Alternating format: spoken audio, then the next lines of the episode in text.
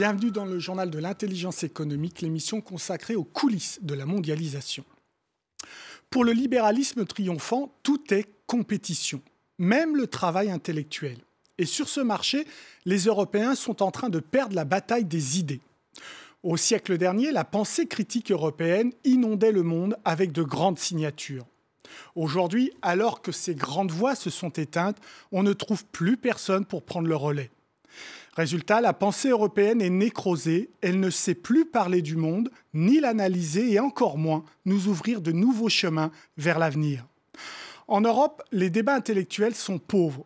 Il y a bien des polémiques, mais la plupart sont vaines comme celle qui ouvre notre enquête au rendez-vous de l'histoire de Blois, qui avait lieu en octobre 2014. Cette année, la manifestation était consacrée aux rebelles.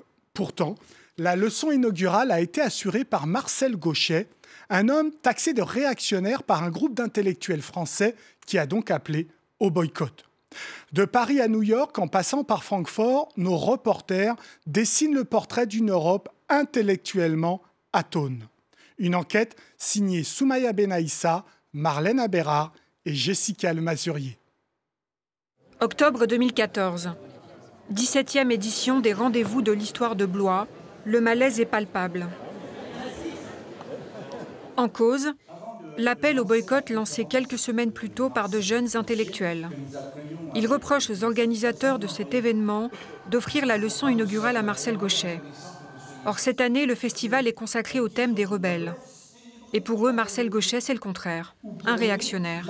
Il faudrait me citer les faits, les paroles, les actes qui justifient ces accusations qui sont complètement oniriques. Encore une fois, on n'est pas dans une polémique, le mot est employé abusivement, on est dans une attaque dont les arrière-pensées m'échappent, mais qui a l'originalité de ne reposer sur rien.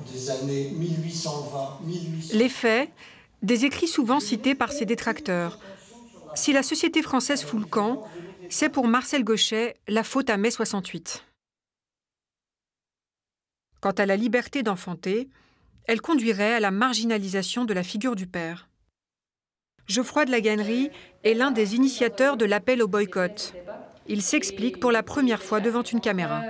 L'appel au boycott, c'était une réaction à la manière dont fonctionne le champ intellectuel depuis une vingtaine d'années en France en fait. Or, dans notre euh, optique à nous, au contraire, l'un des rôles des intellectuels, c'est de réinventer la question du débat intellectuel, de avec qui nous débattons, et qu'il existe des opinions inacceptables, et que le rôle des intellectuels, c'est de montrer comment des opinions qui essayent de se faire passer pour des contributions au débat sont en fait des actes violents, des actes réactionnaires, des actes qui militent pour l'infériorisation d'un certain nombre de populations. Le temps est donné dans son travail, ce jeune philosophe qui enseigne dans une école d'art avant-gardiste décrypte les années 70, une époque où la pensée critique française dominait la scène mondiale. Avec des figures comme Bourdieu, Foucault, Derrida, Deleuze et bien d'autres encore. Pour Geoffroy de la Gannerie, le penseur critique doit avant tout se demander pour qui et pourquoi il écrit écrire pour des publics, écrire pour des travailleurs sociaux, écrire pour des militants associatifs, écrire pour des individus opprimés, pour leur donner des armes dans leur lutte. Et à partir de ce moment-là, la pensée devient plus du tout une conversation, mais une action. Penser, c'est intervenir. Penser, c'est changer les choses. Et de ce point de vue-là, euh, ça transforme. Qu'est-ce que c'est qu'un lieu de la pensée? Un lieu de la pensée, en voici un. L'école normale supérieure de Paris. Faut-il d'ailleurs l'évoquer au passé, tant sa gloire est derrière elle? L'école normale a été un des euh, grands foyers de défense du capitaine euh, Dreyfus. comme ça, l'histoire de l'école est ponctuée de moments très forts où euh, l'exigence intellectuelle se double d'un engagement militant politique très fort. C'est ici, dans cette bibliothèque, qu'ont étudié de grands intellectuels. Mais depuis les années 70, plus rien. Où sont les enfants de Sartre, Merleau-Ponty, Althusser, Foucault, Derrida? Pour le directeur de la section philosophie, il n'y a peut-être plus grand-chose à attendre de la France et de l'Europe.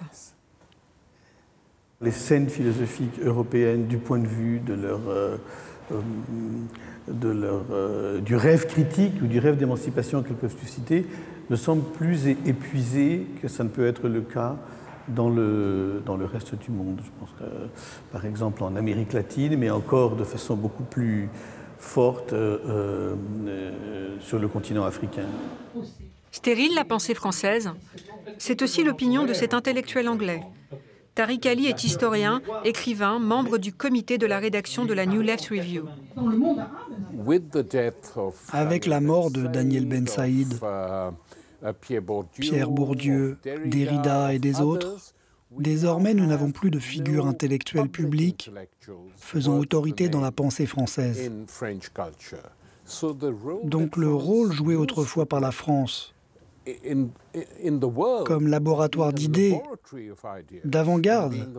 Tout ça, c'est terminé. Rideau aussi pour l'Europe. L'Europe n'a pas fourni d'alternative et c'est pour ça que l'Union européenne traverse actuellement une crise. La situation en France sur tous les plans, politiques, économiques, intellectuels, dépérit. Il se passe la même chose en Italie d'ailleurs, ce n'est pas seulement en France.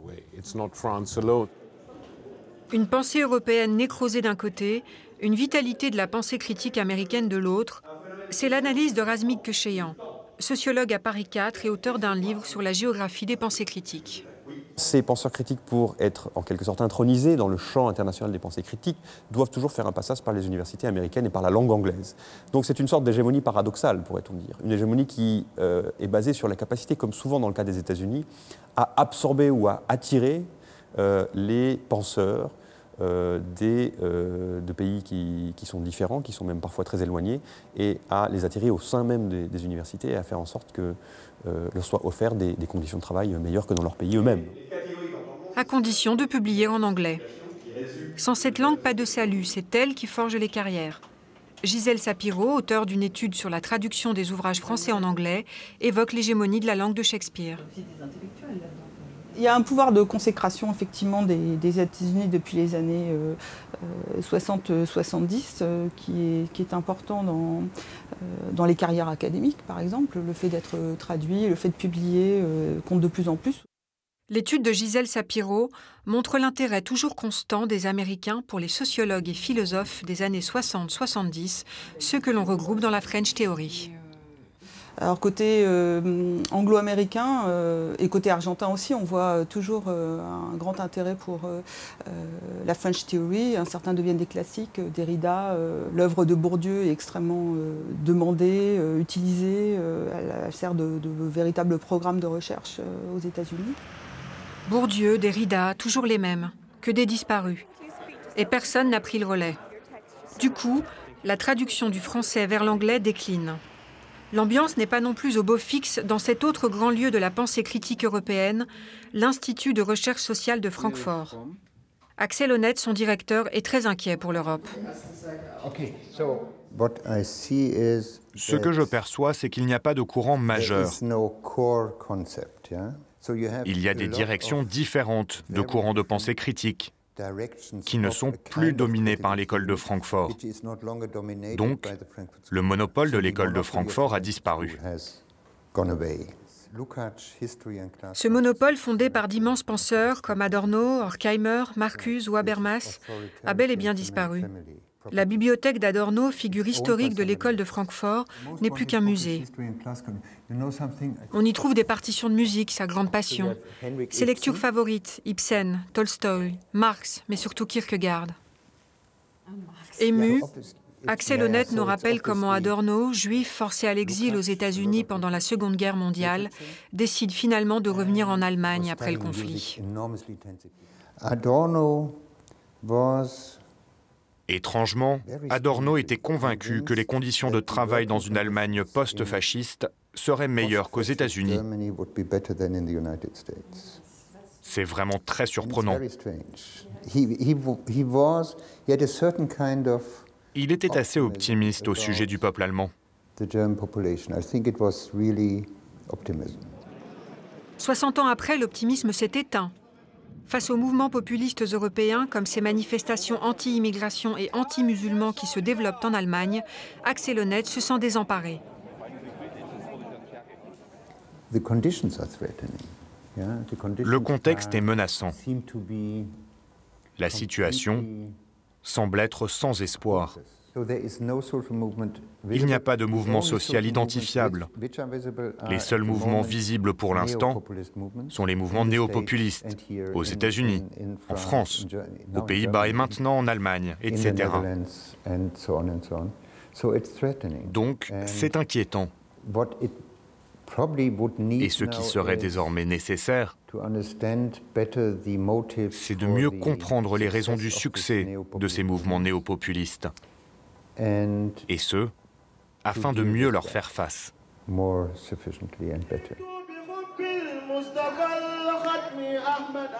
Mieux comprendre, apporter des réponses, c'est la préoccupation de Souleymane Bachir Diagne, l'un des intellectuels africains les plus influents. Il enseigne une philosophie critique de l'islam à l'Université de Columbia depuis 2008. L'islam de nos jours doit être reconnecté à son esprit de pluralisme et de tolérance. C'est une idée majeure que j'essaye de diffuser. L'éducation est la clé. L'éducation est la base de tout. L'éducation, une arme Ses élèves l'ont bien compris. Je me souviens qu'une fois, le professeur Bachir Diagne nous a dit que les problèmes qui se réglaient avant avec la plume se règlent aujourd'hui avec l'épée. Je trouve que c'est vraiment très intéressant. Originaire du Sénégal, passé par les plus grandes écoles françaises, Souleymane Bachir Diagne illustre le basculement à l'œuvre, celui d'une mondialisation des pensées critiques en territoire américain. Affaire à suivre donc pour comprendre comment les États-Unis réussissent à attirer tous ces penseurs critiques. Pour l'heure, l'émission est terminée, mais comme d'habitude, vous pouvez la retrouver sur france24.com. En attendant, restez avec nous car l'information continue. Au revoir.